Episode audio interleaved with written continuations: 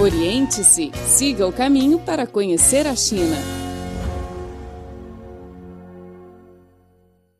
Olá, começa agora o programa Oriente-se, um espaço que aborda tudo o que se relaciona com a China. Sou Inês Ju. Junto comigo para apresentar o programa está Luiz Tasso Neto. Olá, Neto. Olá, Inês. Olá, ouvintes. É um prazer estar junto com vocês aqui no Oriente-se. Vamos começar a nossa jornada de hoje. O livro Big Data, do cientista norte-americano Victor Mail Schonberger, prevê que o mundo está passando para uma era de dados massivos. E o termo Big Data se refere à nossa recém-descoberta capacidade de reunir grandes quantidades de informações, analisá-las num instante e chegar a conclusões. Pois é. Hoje a internet gera num dia só dados que podem preencher 168 milhões de DVDs. O mundo inteiro manda diariamente 294 bilhões de e-mails e divulga 2 milhões de documentários. A pesquisa realizada pela IBM indica que 90% dos dados que a civilização humana obtém foram gerados nos últimos dois anos. É, estamos realmente numa época de explosão das informações. Se você levar em conta que a população mundial é de seis, cerca de 6 bilhões de pessoas uhum. e diariamente o mundo inteiro manda 300 bilhões Isso, de e-mail, quer dizer que cada pessoa, em média, uhum. manda 50 e-mails por dia. É. eu, eu tô colocando essa média para baixo, porque eu mando muito menos de 50 e-mails por dia, com certeza. Eu também não. Mas deve ter gente que manda uhum, bastante, né? É, Pelo menos é. uns 100, 200 aí uhum. para compensar a gente. Uhum, uhum, e, e, as pessoas que não, nem têm acesso à internet, né? Hum, Mas é. realmente o volume de informação hoje em dia é muito grande. Você, é, você se depara, é, você não precisa mais ir em busca da informação ou comprar um uhum. jornal ou alguma coisa. A uhum. informação vem até você, né? É Mas isso também isso. gera problemas. É uma explosão. Você tem tem às vezes confusão em, em escolher as informações, pegar as informações. Então... Sem dúvida, sem dúvida. Hum. Vamos ouvir o que a, La a Laura ali tem para gente, tem para nos dizer e depois a gente comenta mais um pouco sobre isso. Isso. A seguir, a Laura Lee vai nos trazer uma reportagem falando dos impactos do Big Data à vida dos chineses. Confira. Para muitos, o ser humano entrou já na era dos dados massivos. Nas áreas comerciais e econômicas, decisões são cada vez mais tomadas de acordo com a análise de dados, em vez de experiências ou intuições. Para um especialista em administração de informações, Tu Zipei, pessoas precisam mudar seus métodos de pensamento para atender à demanda da nova era. Antes, também dizíamos que precisávamos falar com os dados, porque dados precisos representam a realidade. Mas, na era dos dados massivos, somente isso é insuficiente. O que precisamos fazer agora é procurar inspirações, obter novos conhecimentos e sintetizar novas regras no meio dos dados que temos. Jiang Nan é uma professora da Universidade Tongji de Shanghai tem um filho de 3 anos. Para levar e buscar com maior facilidade seu filho ao jardim infantil, pretendia comprar um apartamento perto da sua faculdade. Eu procurei na internet, achei não apenas apartamentos dos condomínios perto da faculdade, mas também de outras regiões. Com tantas informações, Jiangnan ficou meio perdida. Obviamente, ela não tinha tempo suficiente para visitar pessoalmente tantos apartamentos.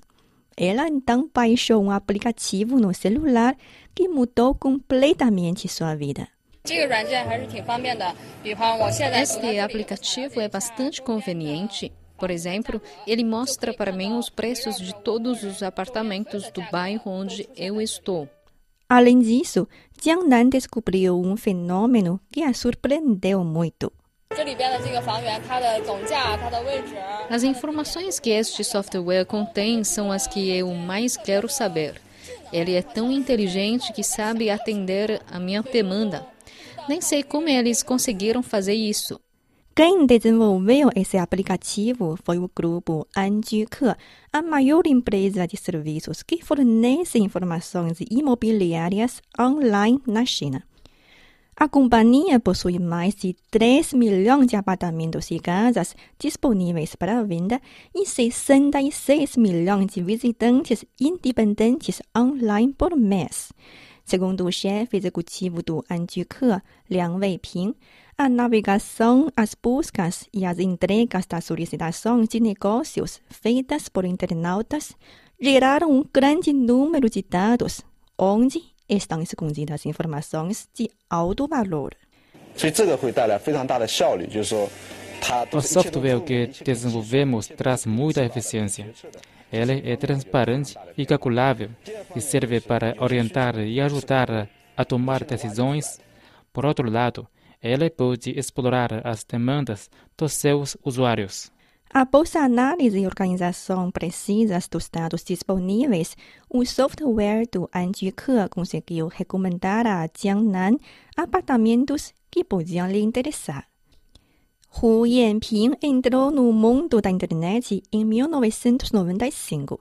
Fundou em 2004 o Centro de Dados da Internet da China, que se dedica exclusivamente à exploração dos dados. Ultimamente, ele supervisiona e testa a colocação de publicidades para uma produtora chinesa de equipamentos domésticos. Nossos dados mostram que, apesar de a empresa ter investido mais em publicidade em Guangdong e Zhejiang, as melhores reações às suas campanhas estão nas províncias de Henan e Shandong. Com isso, Hu Yanping conseguiu encontrar regiões que trazem melhores efeitos de publicidade à empresa chinesa. Hu Yanping lembrou que há alguns anos a situação era totalmente diferente. As pessoas tinham pouca noção da importância do Big Data. Nós levamos os modelos de pesquisa, como por exemplo, o comportamento dos usuários e seu método de navegação a empresas para lhes explicar a importância das análises de dados, muitos deles não entendiam do que estávamos falando. Para eles, tudo isso não tinha nada a ver com seus negócios.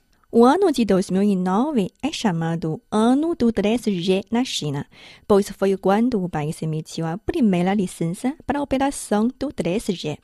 Com a popularização dos celulares inteligentes, a internet móvel entrou nas famílias chinesas.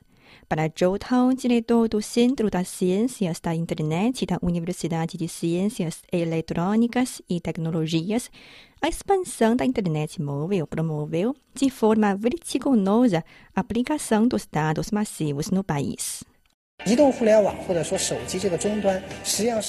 A internet móvel, ou seja, o celular como um terminal móvel, é, na realidade, uma importante fonte de dados massivos.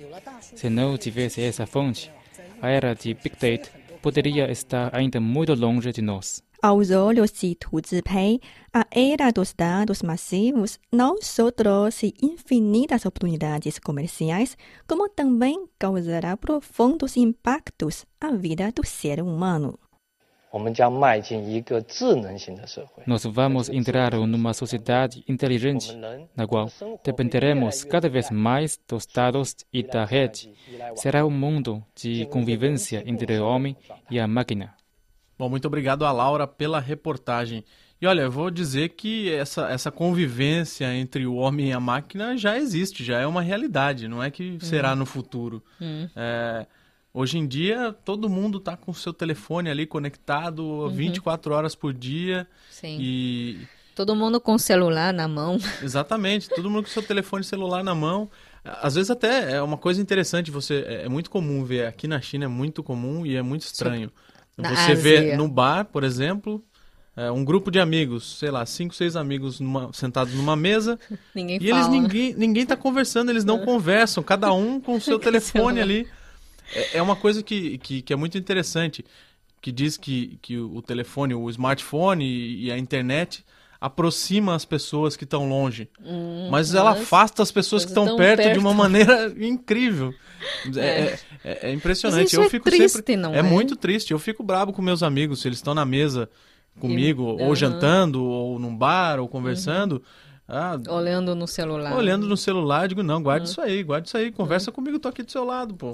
Quando você estiver sozinho, você fala com quem tá longe. Agora não, fala comigo. Tô Pois aqui. Tá. Está acompanhando o Oriente-se com o Luiz Tasso Neto e comigo, Inês Chu. Vamos para uma pequena pausa, voltamos logo a seguir. Oriente-se, o programa que deixa você a par de tudo o que acontece na China. Olá, estamos de volta ao Oriente-se. Sou Luiz Tasso Neto e ao meu lado, Inês Ju. Olá.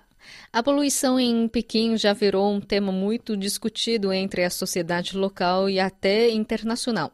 Um dos fatores que contribuiu para o fenômeno foi o número crescente de carros que circulam nas ruas da capital chinesa. É, realmente é um problema muito, muito grave. A gente tem um exemplo exatamente hoje, que o céu está bem, bem fechado. A gente Sim. Não consegue ver o sol. E não é, porque está nublado ou, ou, enfim, não é por condições naturais, é por causa da poluição mesmo. A gente não consegue ver o sol, é só uma coisa branca. O céu aqui muitas vezes não é nem azul, é só uma coisa branca. E realmente os carros são é, uma grande parcela, né? Eles são É. gran- grandes responsáveis também por essa poluição. É, é impressionante o tanto de carro que tem aqui, porque a cidade é realmente muito bem planejada. A questão dos anéis viários, a- o planejamento das ruas é muito bem feito. E ainda assim tem congestionamento. Sim. Não é porque a infraestrutura é, Não é boa. não é boa, é porque é muito carro, não tem jeito, é muita gente andando de carro. Por isso, a cidade está incentivando o uso de carros movidos a energias limpas. A seguir, Carlos Shi vai nos trazer uma reportagem sobre o assunto. Confira. Wang Tiejun foi a primeira pessoa a comprar um carro particular elétrico em Pequim. O plano é usar este carro para ir ao trabalho. Seu outro carro, a gasolina, será utilizado só para viagens de longa distância. Eu tinha a intenção de comprar um segundo carro há muito tempo, mas fiquei na espera para obter a placa de licença por quase dois anos e não consegui. Como a compra do carro elétrico não é submetida à política de restrição, decidi investir num automóvel desses. O que comprei consome energia inferior a 14 graus pela corrida de 100 km. É mais barato carregar energia em casa ou num posto público de carregamento do que abastecer com gasolina. No fim do ano passado, o número de veículos registrados em Beijing superou 5 milhões e 430 mil unidades. E os dados indicam que a emissão dos gases pelos carros contribui para 23% do PM2,5 no país. A cidade começou em 2011 o sorteio de plagas de licença para controlar o número de carros nas ruas Para promover o uso de carros elétricos, no entanto, a política não põe nenhuma restrição à solicitação de plagas para este tipo de veículo. Os carros elétricos entraram, de fato, no mercado nacional há três anos. Li Yunfei, gerente adjunto da Piat, a principal produtora chinesa de veículos elétricos, apresentou os principais perfis dos seus consumidores. 第一个的话，他是环保人士，他这个层次很高。嗯， os consumidores são, por um lado, ambientalistas e pessoas de alto nível de educação. Eles preconizam a proteção ambiental e querem contribuir para isso.